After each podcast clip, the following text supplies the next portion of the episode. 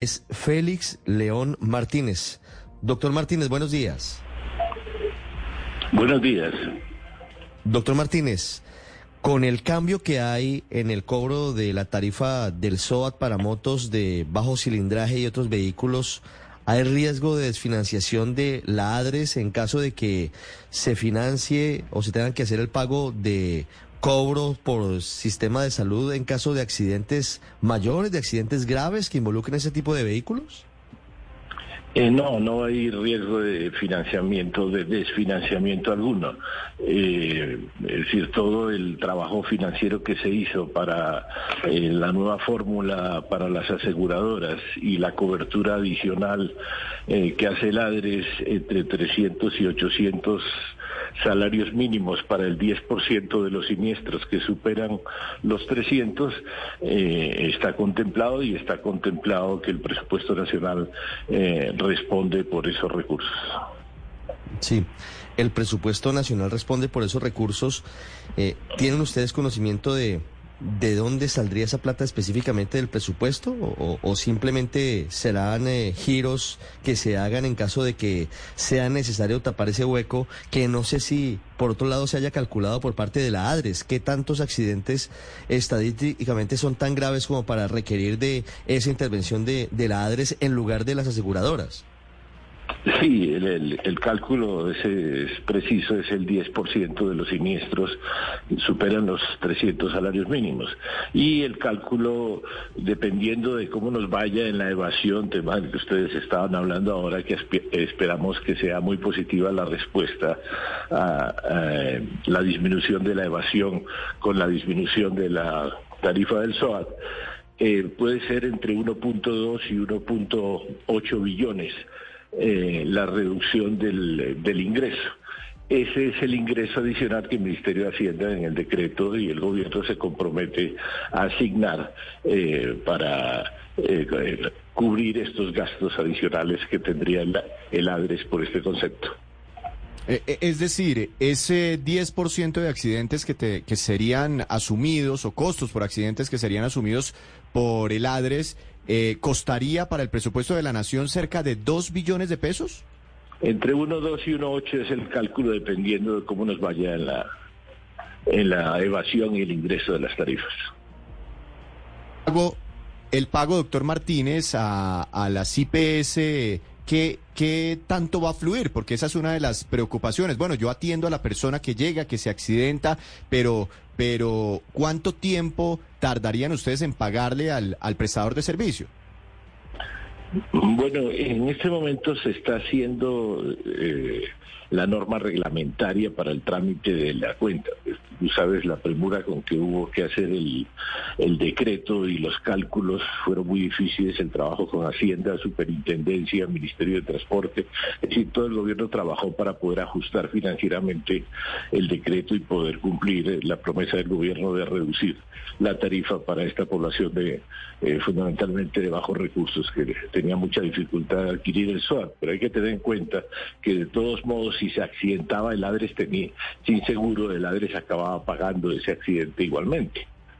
Eh, de modo que ahora estamos ya en el proceso de, la resolución reglamentaria para el trámite de, la cuenta, eh, procurando, es decir, eh, una norma antitrámite eh, derivada de la política antitrámite que no exija presentación de varias cuentas a la, a la, a la IPS, al hospital, a la clínica, sino que puedan presentar una sola cuenta que transite por la aseguradora primero eh, y por el ADRES después. Estamos confirmando si el tema de facturación electrónica nos lo permite o no. Están en las consultas jurídicas y la reglamentación, pero lo único claro es que las clínicas y hospitales van a poder cobrar el valor completo de la atención eh, y si hay algún paso adicional, eh, el ADRES paga en los términos que está establecido en la norma, recibe la cuenta, hace las observaciones y si las contesta rápido, el ADRES no tiene ningún problema para pagar en los términos que están establecidos en la norma. Las aseguradoras tampoco. Mire, doctor Martínez, en la práctica... ¿Habrá algún trámite adicional que tenga que hacer la persona que se accidente obviamente no es el escenario deseable, pero pasa, pero alguien que se accidente y que necesite que entre a operar el ADRES y no la aseguradora en caso de accidente tiene que hacer algún trámite adicional o esto se hace de manera automática y no tiene por qué preocuparse por eso la persona que necesita el seguro? No, el ciudadano no tiene mm, que enterarse de nada. El problema simplemente es entre la clínica y el hospital y, la, parte que paga el asegurador y la parte que paga el ADRES. Para el ciudadano no hay ninguna diferencia. La cobertura de la atención es total y está cubierta por el seguro y por el sistema de seguridad social.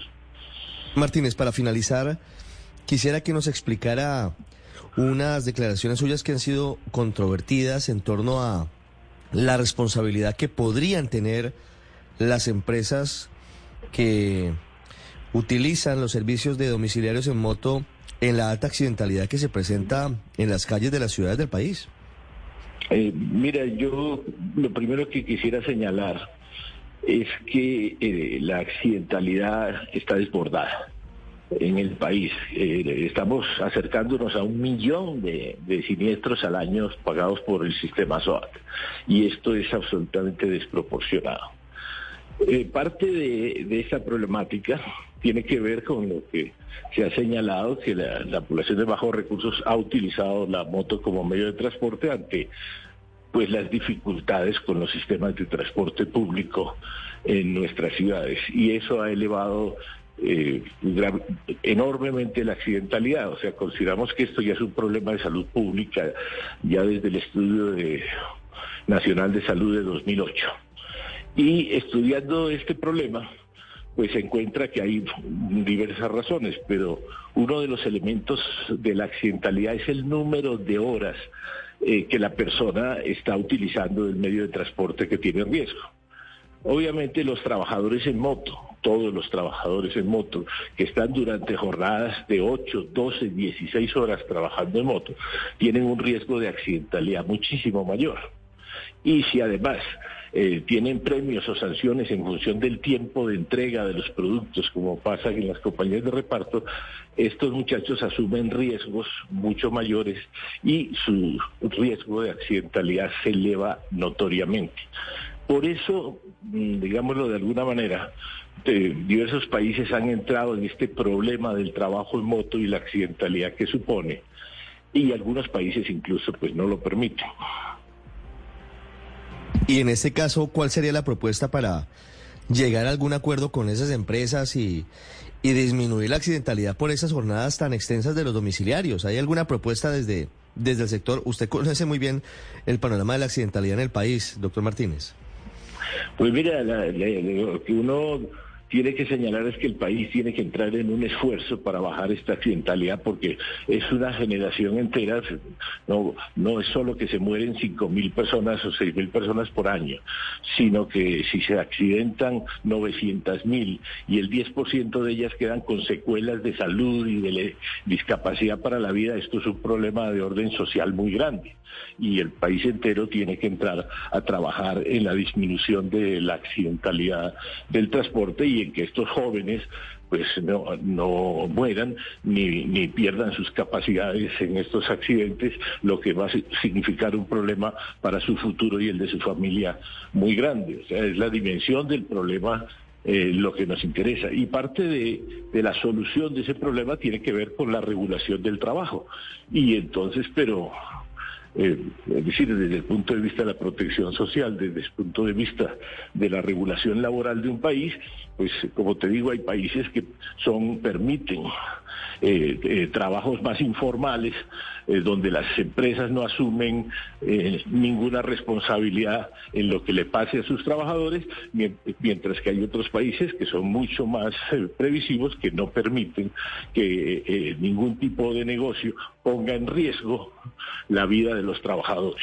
Y entonces toman decisiones de eh, que como llama la OIT de trabajo más regulado, de trabajo decente, de trabajo protegido, eh, con más eh, en forma más estricta. Doctor Martínez, regreso al tema de, de los seguros para hacerle dos preguntas sobre la plata. ¿Ese 1,8 billones de pesos del que usted nos habla es anualmente lo que costaría ese seguro? Sí, ese, es esa cifra anual. Entre 1,2 y 1,8 es lo que los cálculos que tenemos del costo de esta reducción de la tarifa. Eh, uno, es decir, 1,2 si, si la evasión disminuye sensiblemente, el costo se reduce. Y el propósito se supone que si se baja el precio en términos económicos, debe facilitarse la adquisición del seguro. Sí, ¿y esa plata sale al final del presupuesto general de la Nación? Sí, como eso dice el decreto eh, que se expidió esta semana, que el Ministerio de Hacienda, como el Presupuesto Nacional de la Nación, completará los recursos para esta cobertura.